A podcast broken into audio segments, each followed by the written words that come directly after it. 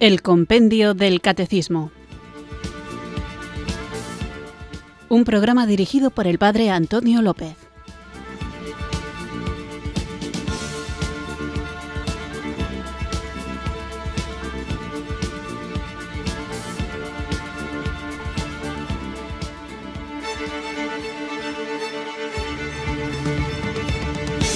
Muy buenas tardes, queridos oyentes de Radio María. Recibido un cariñoso saludo desde Irurzun, en Navarra, quienes sintonizáis una tarde más esta radio que cambia vidas, esta emisora de la Virgen, Radio María, para escuchar el programa El Compendio del Catecismo, nuestro espacio diario de lunes a viernes de 4 a 5, una hora antes en las Islas Canarias, en el que vamos profundizando sobre el fundamento que tiene nuestra fe católica es un espacio de formación, pero una formación que no trata de ser meramente conocimiento intelectual, erudición y soberbia, sino justo lo contrario. La conciencia de que la fe que nosotros hemos recibido es algo muy grande, que hay que hacer vida, que hay que saber transmitir y comunicar con un lenguaje adecuado para que todo el mundo pueda comprender la solidez de estas enseñanzas que hemos recibido y una vez conocida esta solidez, aprender a hacerlo vida. La idea que tiene la Iglesia cuando da catequesis no es simplemente preparar a los niños para que reciban los sacramentos de la iniciación cristiana, sino que la catequesis es una obligación que tenemos todos porque andamos como peregrinos, iniciándonos siempre, penetrando, profundizando cada vez más y mejor en el infinito misterio del amor de Dios que nos ha sido revelado en Jesucristo, quien podemos conocer en profundidad, en plenitud, guiados por el Espíritu Santo, y este Padre, Hijo y Espíritu Santo se ha revelado a través de la Iglesia, y la Iglesia en su infinita sabiduría, nos ha dado a su vez la Sagrada Escritura. Y para que conozcamos lo que la tradición ha recibido del Espíritu Santo enviado por Jesucristo, a la vez enviado por el Padre, y para que conozcamos también lo que este mismo Espíritu ha inspirado en las Sagradas Escrituras y cómo aquello que nosotros creemos está fundado en estas dos fuentes de la revelación, tres en realidad, tradición, Sagrada Escritura y Magisterio, tenemos como herencia del Magisterio dos joyas que todo católico debería conocer. Por un lado, el Catecismo Mayor, regalo a la Iglesia de San Juan Pablo II, y en un formato más sencillo, con un estilo literario de preguntas y respuestas, el Compendio del Catecismo, que es la guía, el guion que seguimos en este programa. Así que, queridos amigos, queridos oyentes, conscientes como somos de que estamos puestos como luz del mundo y sal de la tierra, obedeciendo a las palabras del apóstol Pedro, que dice que tenemos que estar preparados para dar razón de nuestra esperanza a todo aquel que nos la pida, con humildad y con mansedumbre, para saber mantener la humildad, la mansedumbre, la dulzura y la caridad, es necesario que sepamos qué creemos y por qué lo creemos. Y para eso está este programa. A veces puede ser denso, pero es que claro, el misterio al que nos enfrentamos, frente al que nos ponemos, es tan grande que no podemos limitarnos simplemente a frases hechas o a discursos bonitos, piadosos, pero que quizá hagan un acercamiento superficial a las verdades que creemos. Nosotros amamos al Señor y por eso queremos conocerle y conocerle implica poner en juego todas nuestras capacidades, las espirituales, la buena voluntad y también las intelectuales. Así que esa es la tarea. Alguno dirá, jo, pues qué tarea tan difícil. Es difícil, pero no estamos solos. El propio Señor nos ha prometido que el Espíritu Santo nos acompañaría. Así que para que nos acompañe también durante esta hora, pongámonos en actitud de oración e invoquemos juntos el don de Dios.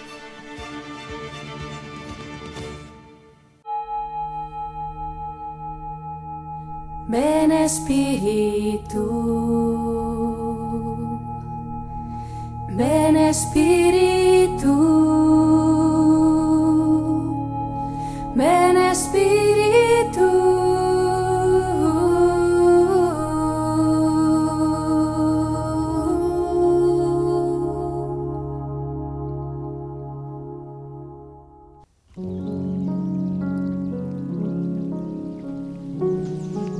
Ven Espíritu Santo.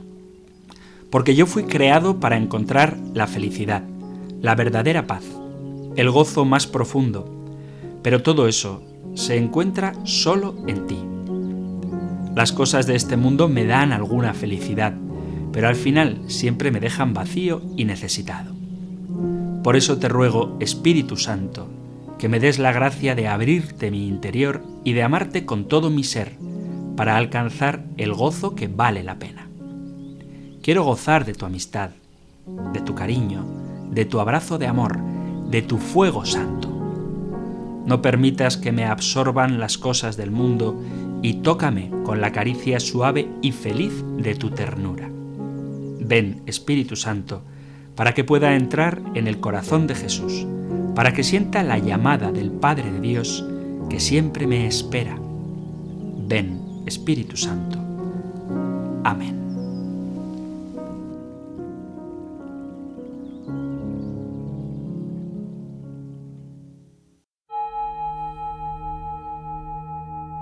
Ven Espíritu, ven Espíritu,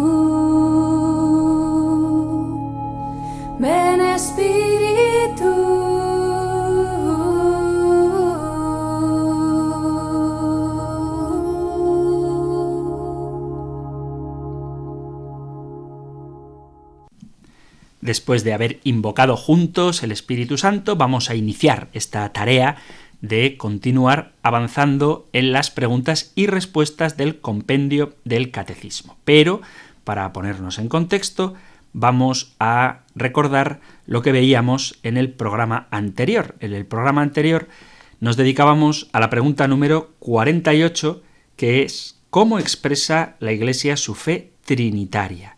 Y veíamos de una manera rápida lo resumo, cómo la fe de la Iglesia se expresa, la fe trinitaria de la Iglesia se expresa de manera muy especial en la sagrada liturgia.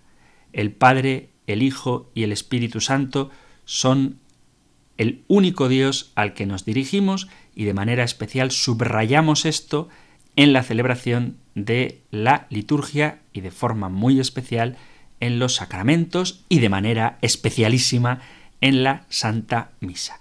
Así que este es el resumen rapidísimo de lo que veíamos en el programa anterior y vamos a continuar ahora con el siguiente punto, que es el punto número 49. El punto 49 del compendio del catecismo lo encontráis más desarrollado en el Catecismo Mayor, en los números del 257 al 260 y en el 267. Pero escuchemos ahora el punto 49 del compendio del Catecismo. Número 49. ¿Cómo obran las tres divinas personas? Inseparables en su única sustancia, las divinas personas son también inseparables en su obrar. La Trinidad tiene una sola y misma operación, pero en el único obrar divino cada persona se hace presente según el modo que le es propio en la Trinidad.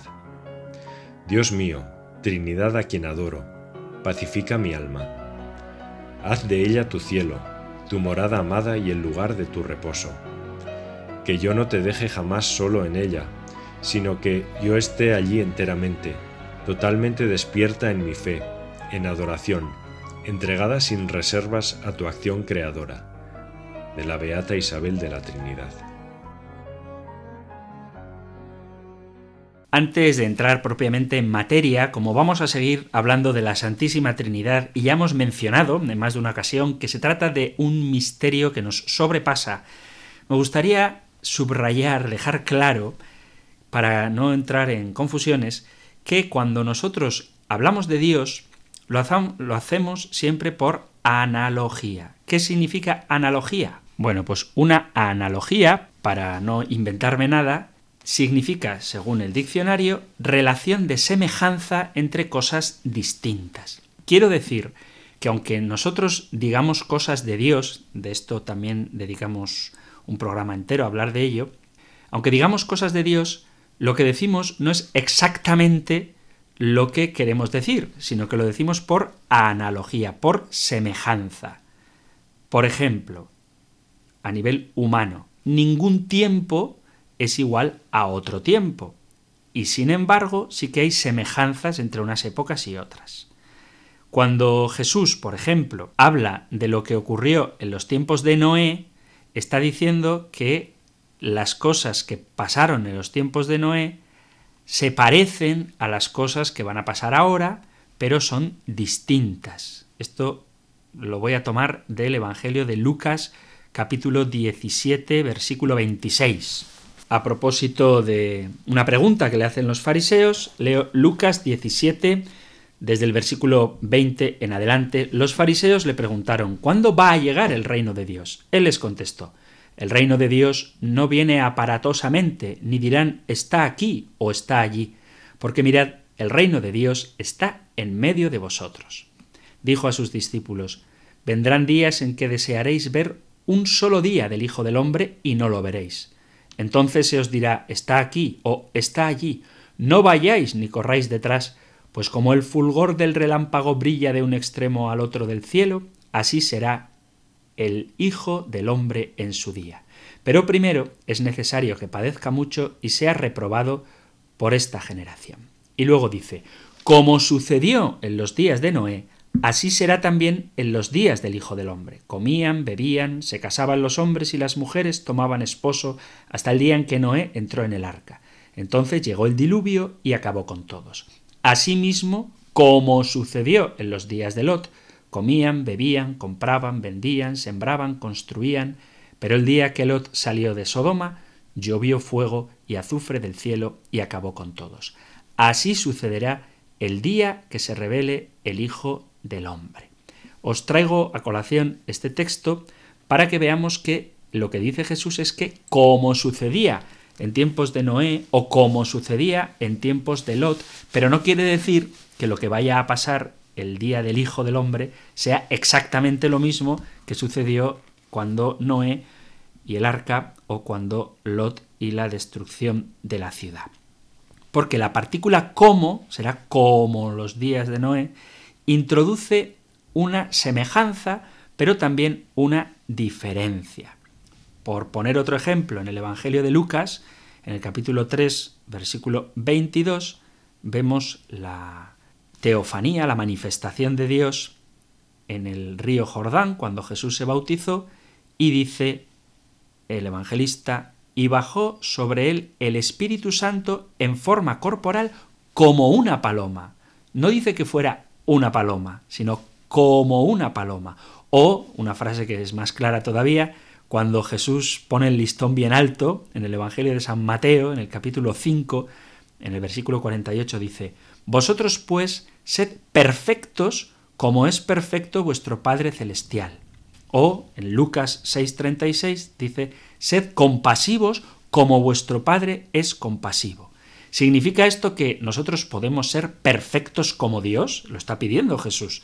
Sed perfectos como vuestro Padre Celestial es perfecto, pero uno dice, yo no puedo ser perfecto como Dios.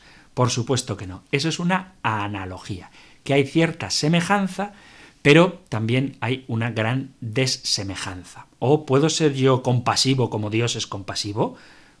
Que es lo que Jesús dice en el Evangelio de San Lucas, capítulo 6, versículo 36.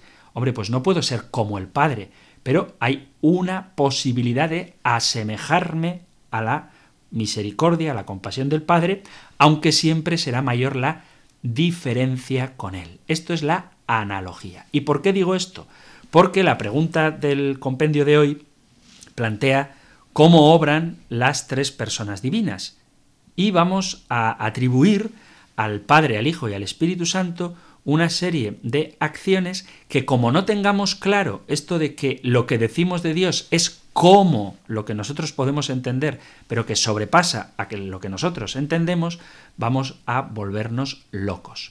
Por ejemplo, cuando nosotros hablamos de primero el Padre, segundo el Hijo, tercero el Espíritu Santo, tenemos que tener en cuenta que nosotros decimos primero, segundo o tercero, no porque el Padre haya sido antes que el Hijo o el Espíritu Santo después que el Padre y el Hijo, pero en nuestra capacidad lingüística, en nuestra reducida comprensión, en el modo de comunicar, en el modo de idear los conceptos y las cosas que queremos decir, tenemos que utilizar nuestro propio lenguaje, que por analogía asemeja de alguna manera a la realidad divina que queremos expresar, pero la realidad divina que queremos expresar siempre es mayor que nuestros conceptos. El propio concepto de antes o después, pues no entra en Dios, porque Dios es eterno.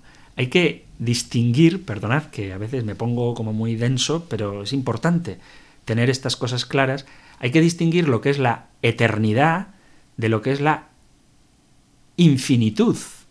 Cuando hablamos de que el tiempo es infinito, significa que no tiene fin, infinito, que no tiene fin.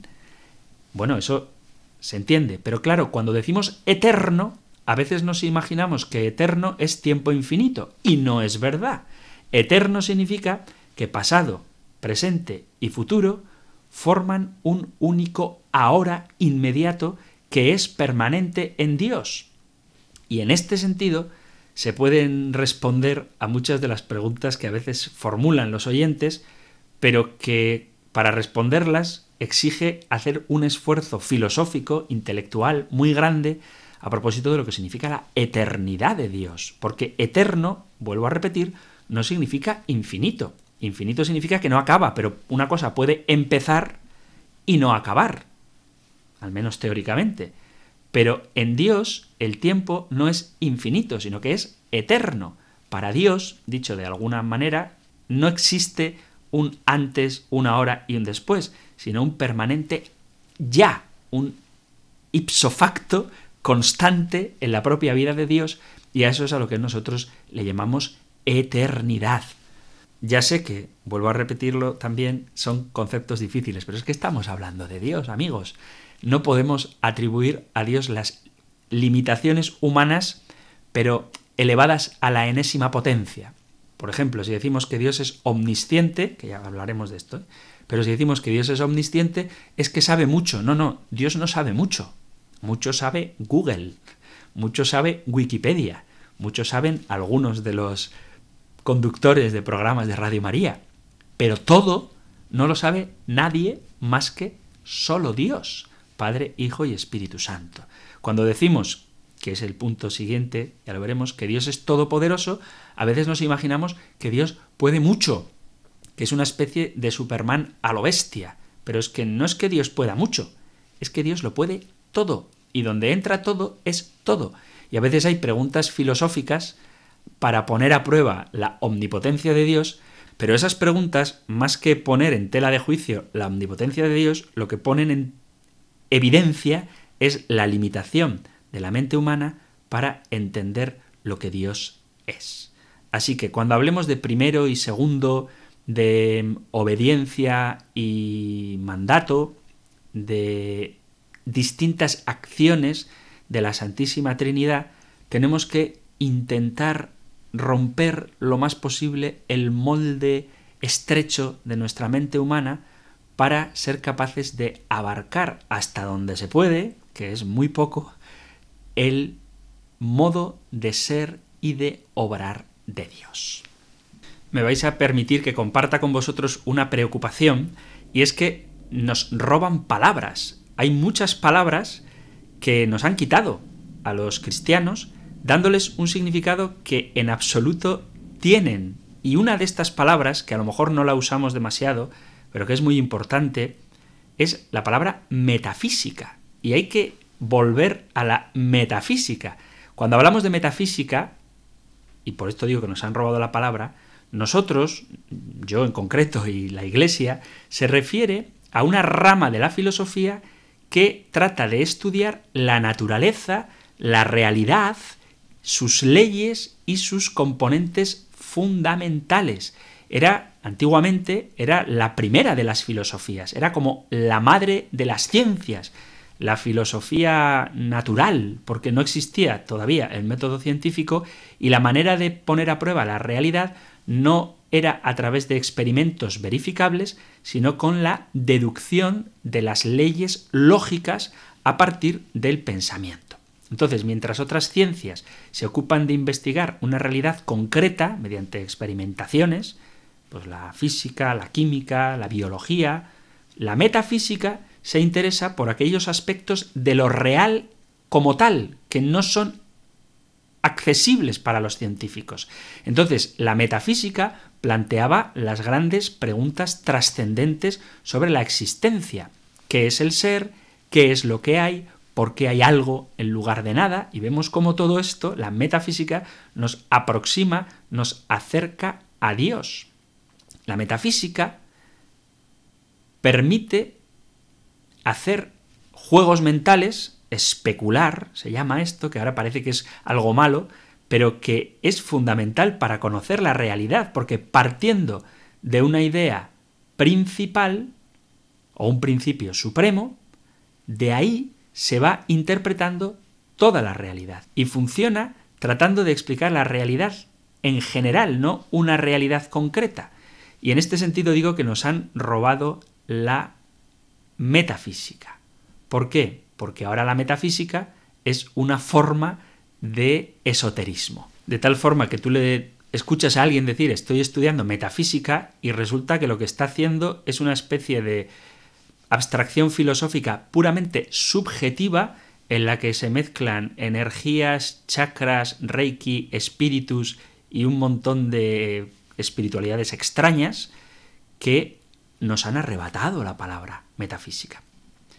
Para que veáis que no exagero en esto de que nos han robado la metafísica, os voy a leer un texto de un libro de metafísica. Dice así, de metafísica moderna, no la metafísica de Tomás de Aquino o la metafísica del propio Aristóteles. Dice así, ¿eh?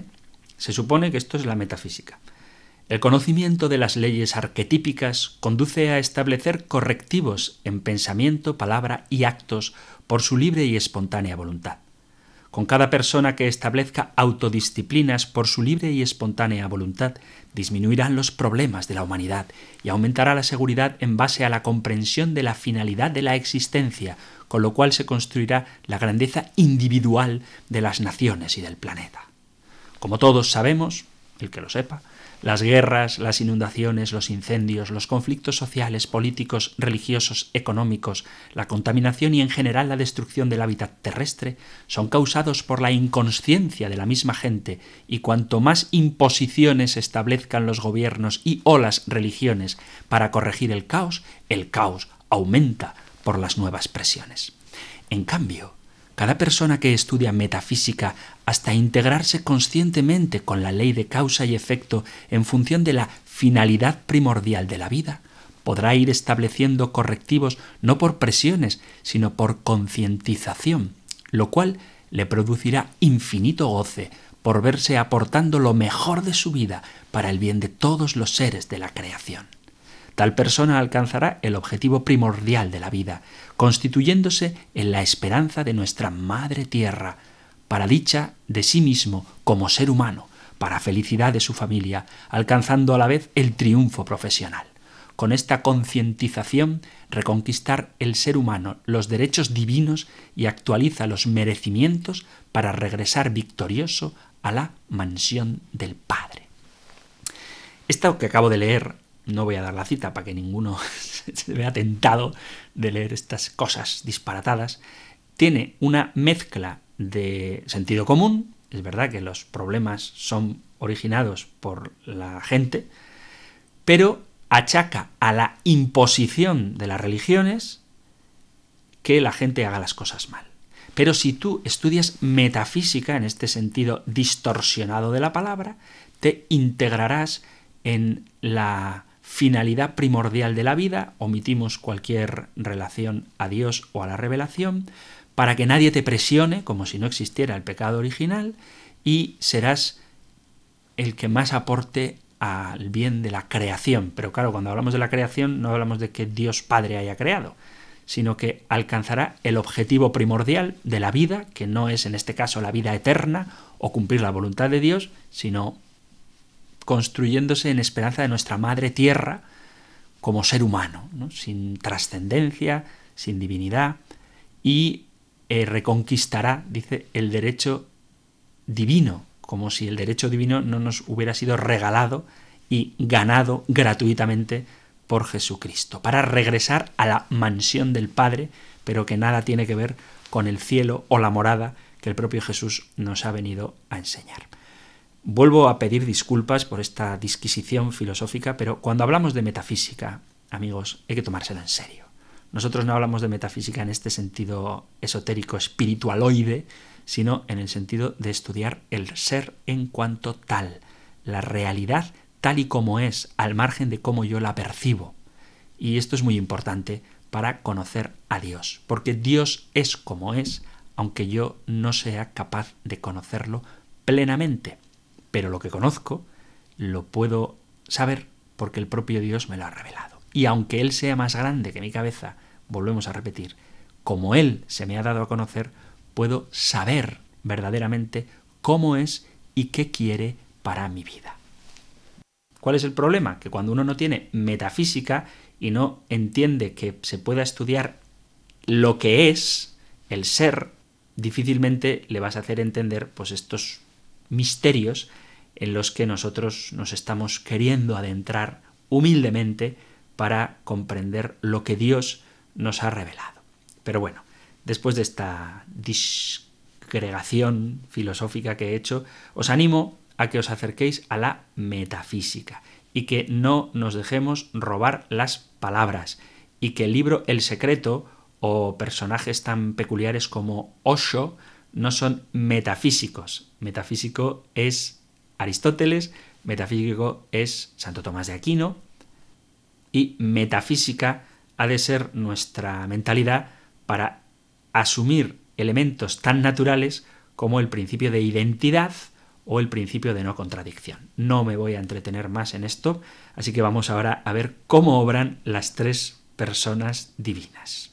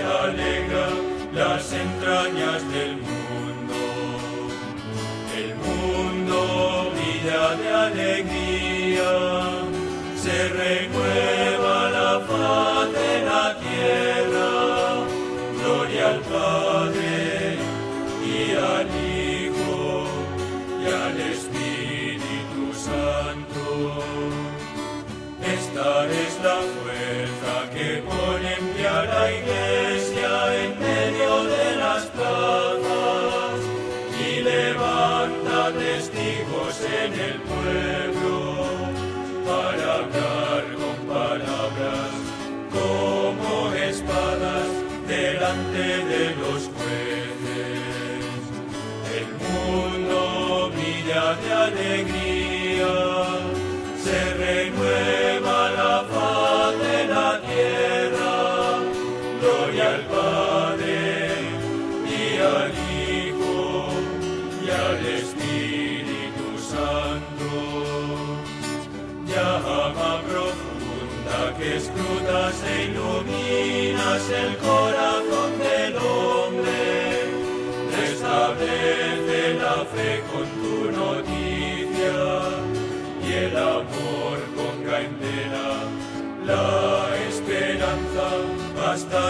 Señor.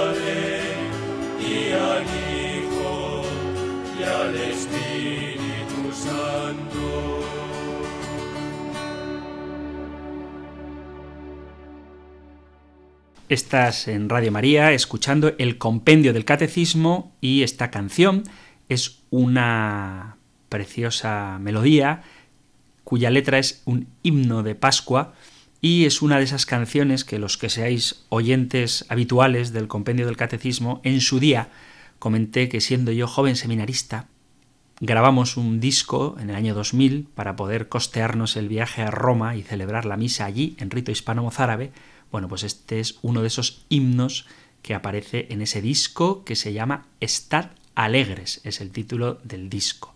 Dudo que se pueda encontrar por ahí, pero ya iremos poniendo poco a poco en varios programas distintas canciones porque la mayoría de ellas son himnos litúrgicos compuestas por entonces un seminarista, ahora sacerdote, y interpretadas por entonces un grupo de seminaristas y ahora creo que todos sacerdotes. Pero bueno, continuamos con nuestro programa y después de subrayar que el lenguaje humano nunca puede agotar, nunca puede abarcar plenamente el misterio de Dios, de hablar de lo que es la analogía y de hacer un... me he permitido desahogarme con vosotros sobre lo que me preocupa, el hecho de que nos hayan robado la metafísica y que ahora se llame metafísica a algo que no lo es, continuamos viendo cómo se revelan las tres personas divinas. Bueno, sabiendo que Dios es uno solo, aunque son tres personas divinas, Dios, un solo Dios, tres personas, Dios no puede dividirse a sí mismo y por lo tanto Dios actúa siempre como lo que Él es y Dios es amor y Dios actúa siempre en su propia esencia, que esto es el amor. Y cuando decimos que Dios no puede dividirse a sí mismo, estamos diciendo que en un momento no puede obrar de una manera mientras que las demás permanecen inactivas. Todo lo que Dios es debe recordarnos todo lo que Dios hace. Y por tanto, los actos de Dios están en perfecto acuerdo con los atributos de Dios. Ningún atributo contradice a otro, sino que se armonizan y se unen entre sí en este infinito abismo del ser divino. Por lo tanto, todo lo que Dios hace está de acuerdo con todo lo que Dios es, y ser y hacer en Dios son una misma cosa. Los hombres podemos ser una cosa y hacer otra, por ejemplo, podemos ser bautizados hijos de Dios y obrar de manera distinta a aquello que somos. Somos hijos de Dios, estamos ungidos por el Espíritu Santo, hemos sido redimidos por la sangre de Cristo y sin embargo, esto que somos podemos no obrarlo. Un hombre, hijo de Dios, puede renegar de Dios, un hombre redimido por la sangre de Cristo puede cometer pecado, y de hecho lo comete, y un hombre ungido por el Espíritu Santo puede dejarse llevar por el espíritu del mal, o por el espíritu del mundo, o por su propia carne. Por eso el hombre es una cosa, pero puede obrar de una forma distinta a la que es. Pero Dios, por ser quien es, no puede dejar de ser lo que es. Y por lo tanto, actúa siempre con su propia personalidad. Dios es fiel, es inmutable, y todas sus palabras y todos sus actos son fieles y son inmutables. Los hombres, como decía, podemos ser infieles, podemos dejarnos mover por los apetitos o por el miedo o por la debilidad o por la apatía o por alguna influencia exterior, pero Dios, como es amor, no puede dejar de ser lo que es, ni por miedo, ni por sus apetitos, ni por debilidad, porque no la tiene, ni desde luego ninguna fuerza externa puede impedir que Dios deje de ser lo que es. Dios es una trinidad de personas, Padre, Hijo y Espíritu Santo. Son tres personas distintas, aun cuando son un solo Dios. De esto venimos hablando. Cada una de estas personas divinas tiene una voluntad, puede hablar, puede amar, etc. Y precisamente en eso consiste ser persona.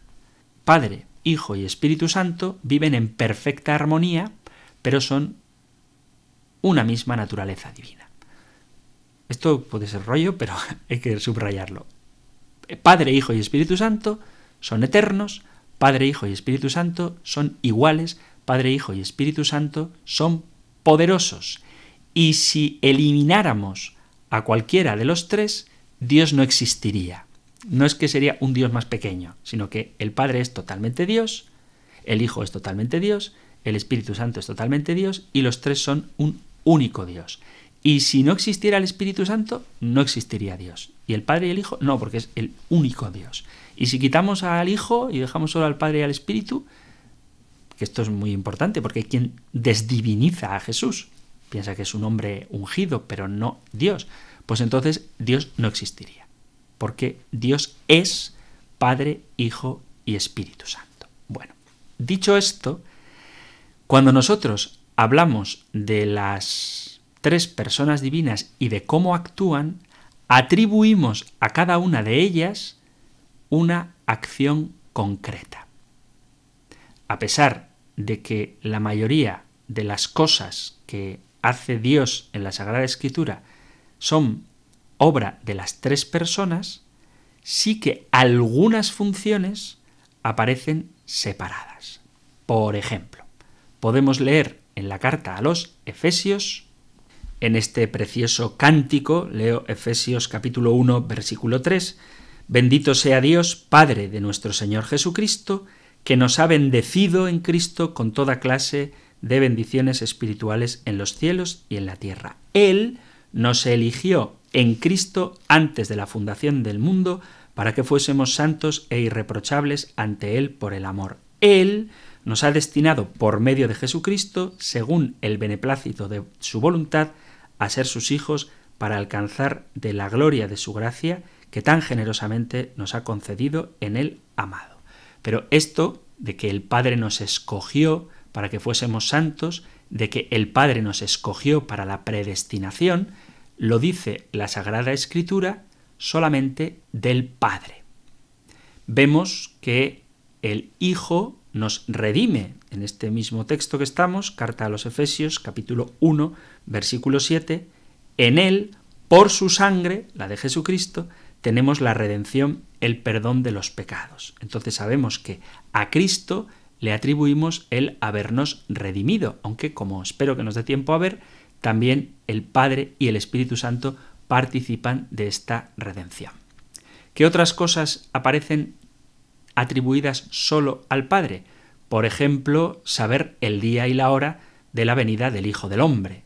Inmediatamente leo Mateo 24, versículo 29, Inmediatamente después de la angustia de aquellos días el sol se oscurecerá la luna perderá su resplandor, las estrellas caerán del cielo y los astros se tambalearán. Entonces aparecerá en el cielo el signo del Hijo del Hombre.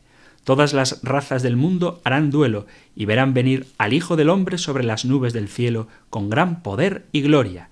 Enviará a sus ángeles con un gran toque de trompeta y reunirán a sus elegidos de los cuatro vientos, de un extremo al otro del cielo.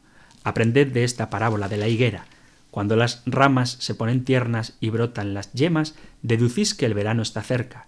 Pues cuando veáis todas estas cosas, sabed que está cerca a la puerta. En verdad os digo que no pasará esta generación sin que todo suceda. El cielo y la tierra pasarán, pero mis palabras no pasarán.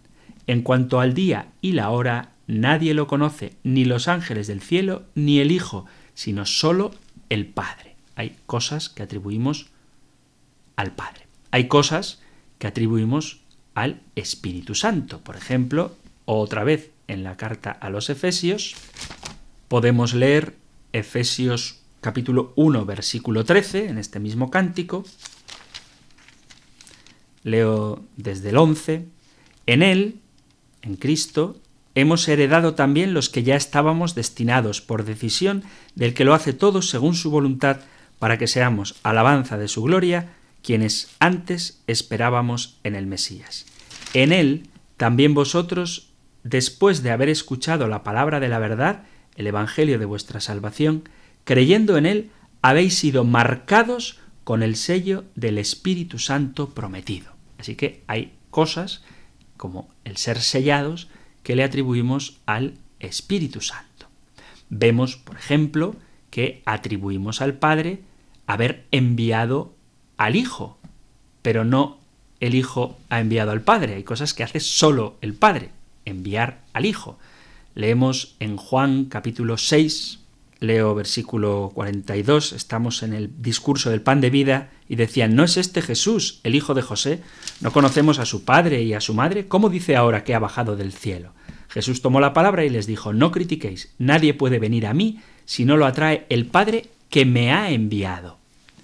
Y en Juan 8, 18 leemos lo mismo, yo doy testimonio de mí mismo, y además da testimonio de mí el que me ha enviado el Padre.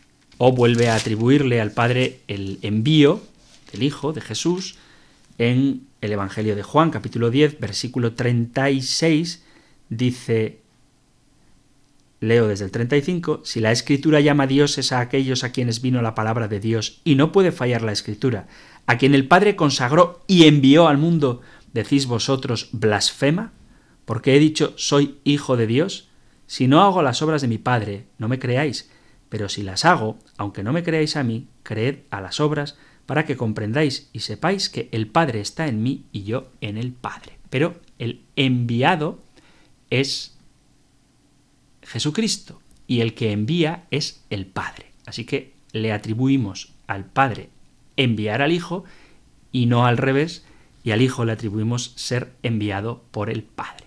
Y además, el Padre y el Hijo enviaron al Espíritu Santo. Seguimos en el Evangelio de San Juan, capítulo 14, versículo 26. Leemos así, leo desde el 25, os he hablado de esto ahora que estoy a vuestro lado.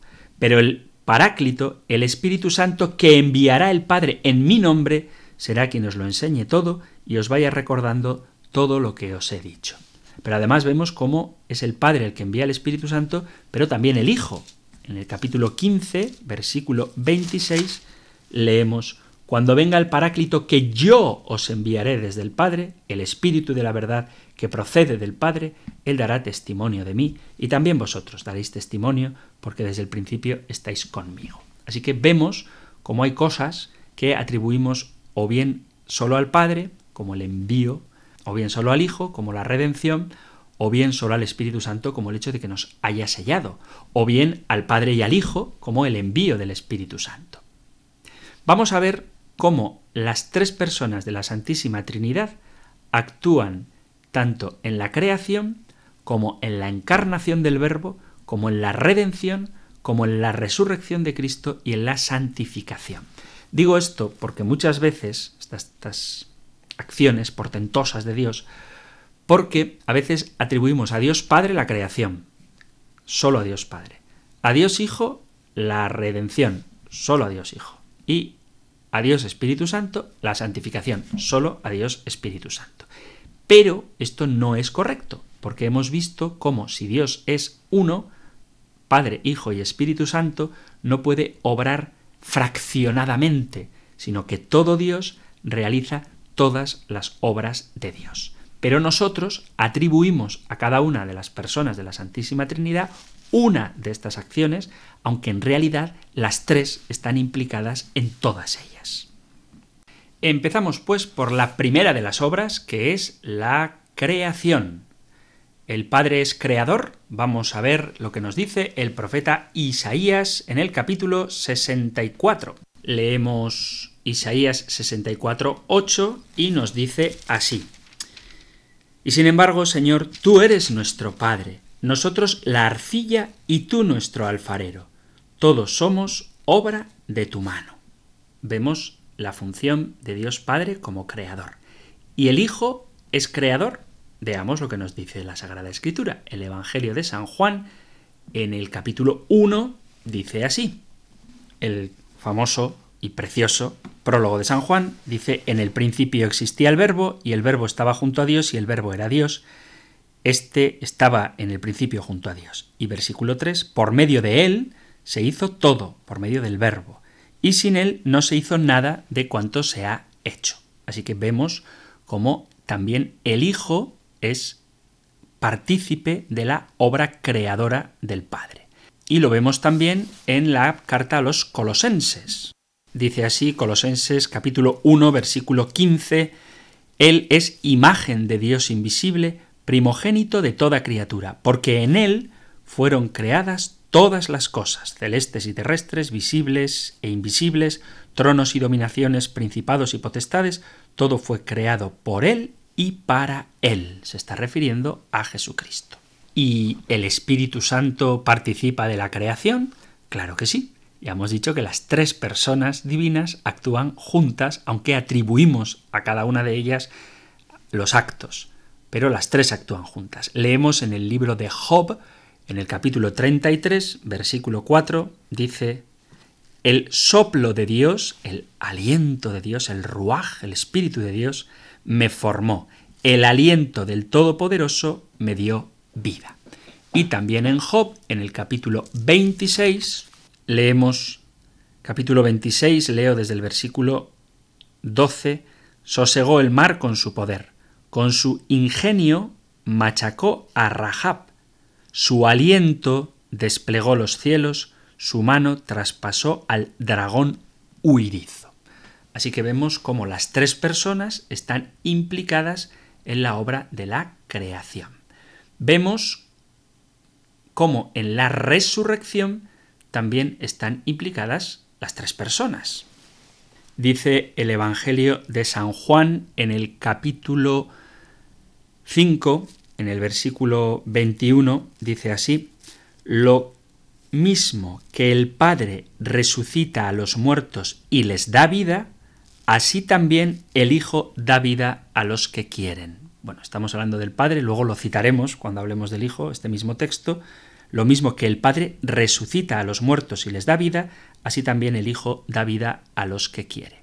Y en la carta a los tesalonicenses, en el capítulo primero, versículo 10, podemos leer, leo un poco antes, ya que ellos mismos cuentan los detalles de la visita que os hicimos, cómo os convertisteis a Dios, abandonando los ídolos para servir al Dios vivo y verdadero, y vivir aguardando la vuelta de su Hijo Jesús desde el cielo, a quien ha resucitado de entre los muertos y que nos libra del castigo futuro. Vemos cómo el Padre resucita.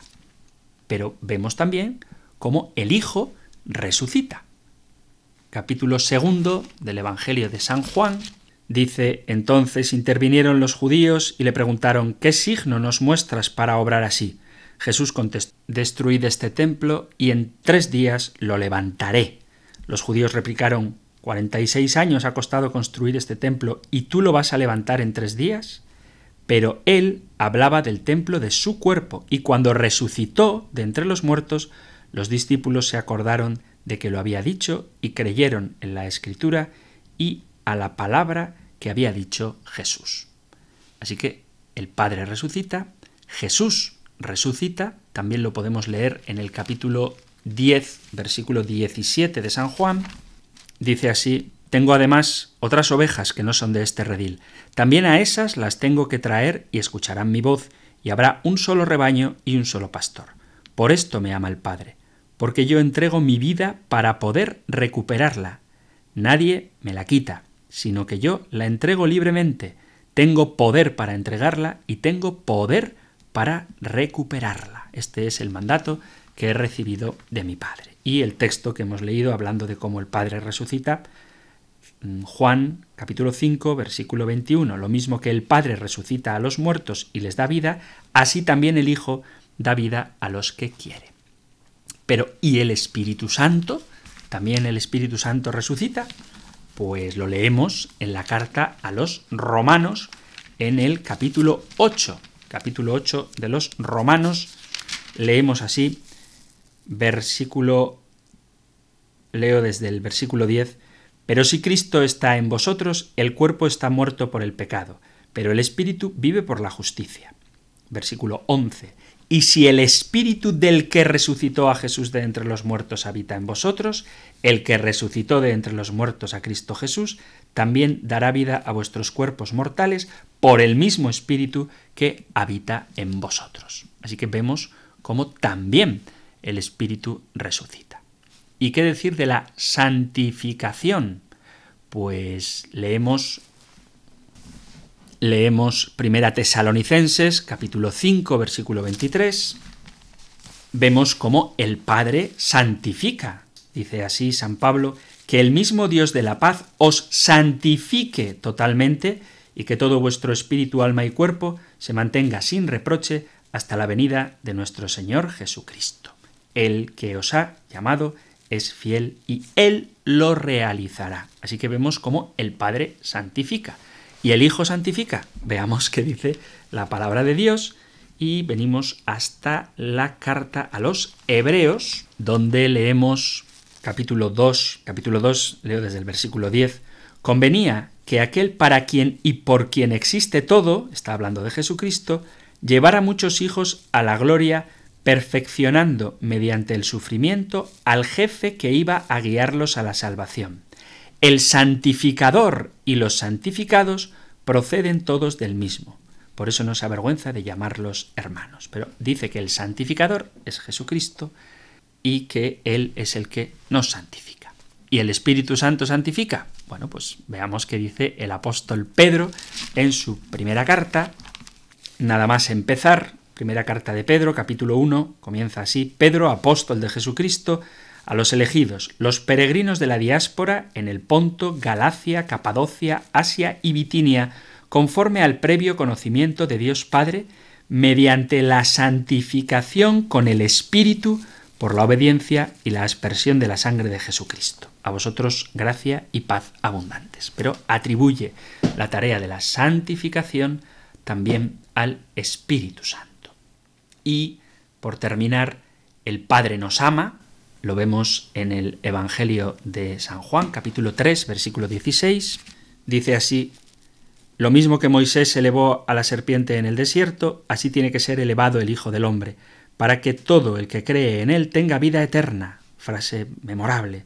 Porque tanto amó Dios al mundo que entregó a su unigénito para que todo el que cree en él no perezca, sino que tenga vida eterna. Así que el Padre nos ama. El Hijo nos ama, Carta a los Efesios. Volvemos a los Efesios. Volvemos a la isla de Éfeso. Podemos leer lo siguiente en el capítulo 5.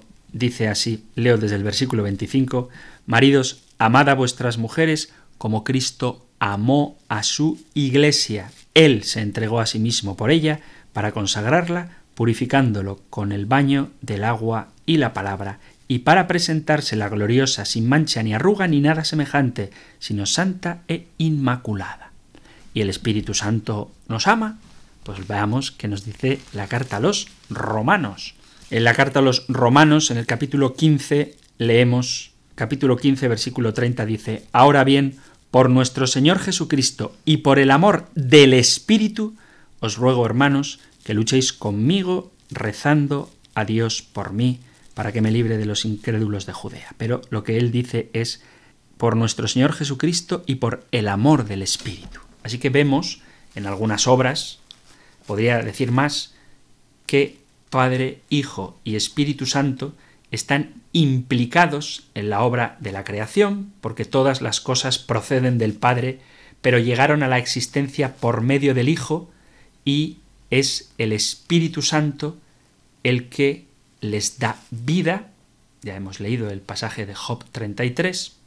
Vemos que en la encarnación el Padre es quien envía al Hijo, quien se hace carne, podemos leer el inicio del Evangelio de Lucas, Lucas 1.35, el Espíritu Santo vendrá sobre ti y el poder del Altísimo te cubrirá con su sombra, o como le dice el ángel a San José en sueños, no temas recibir a María tu mujer, porque lo que en ella hay es engendrado del Espíritu Santo, ella ha concebido por el Espíritu Santo, y vemos cómo es el Padre el que envía al Hijo y el Espíritu el que hace carne en el seno de María la palabra de Dios. Vemos también cómo la redención es el Padre el que ha entregado a su Hijo al mundo y hemos visto cómo el Padre envía al Hijo al mundo, la redención es el Padre el que envía al Hijo al mundo, el que entrega su vida por nosotros, y el Espíritu Santo, esto hay que leerlo, primera carta de Pedro,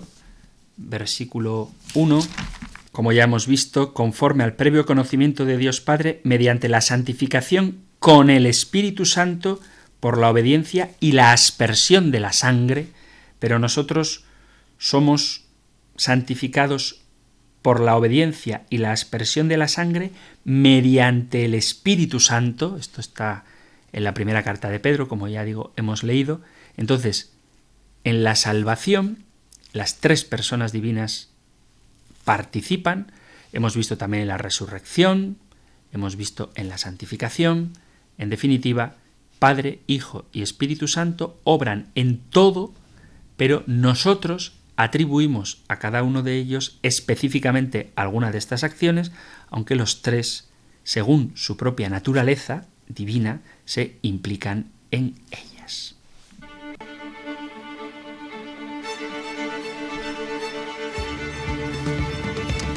Y hasta aquí, queridos oyentes, nuestro tiempo para el programa de hoy. Se nos agota enseguida os recuerdo que aunque no dé tiempo a aceptar llamadas, pues siempre podéis poneros en contacto a través del correo electrónico compendio. Así que para terminar, os doy la bendición del libro de los números.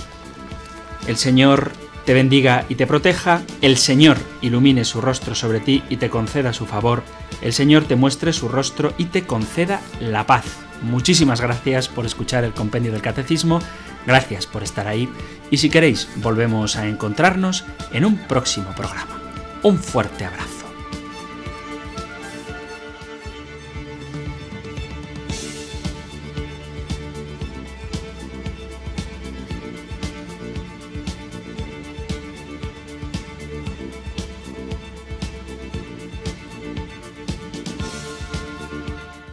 El Compendio del Catecismo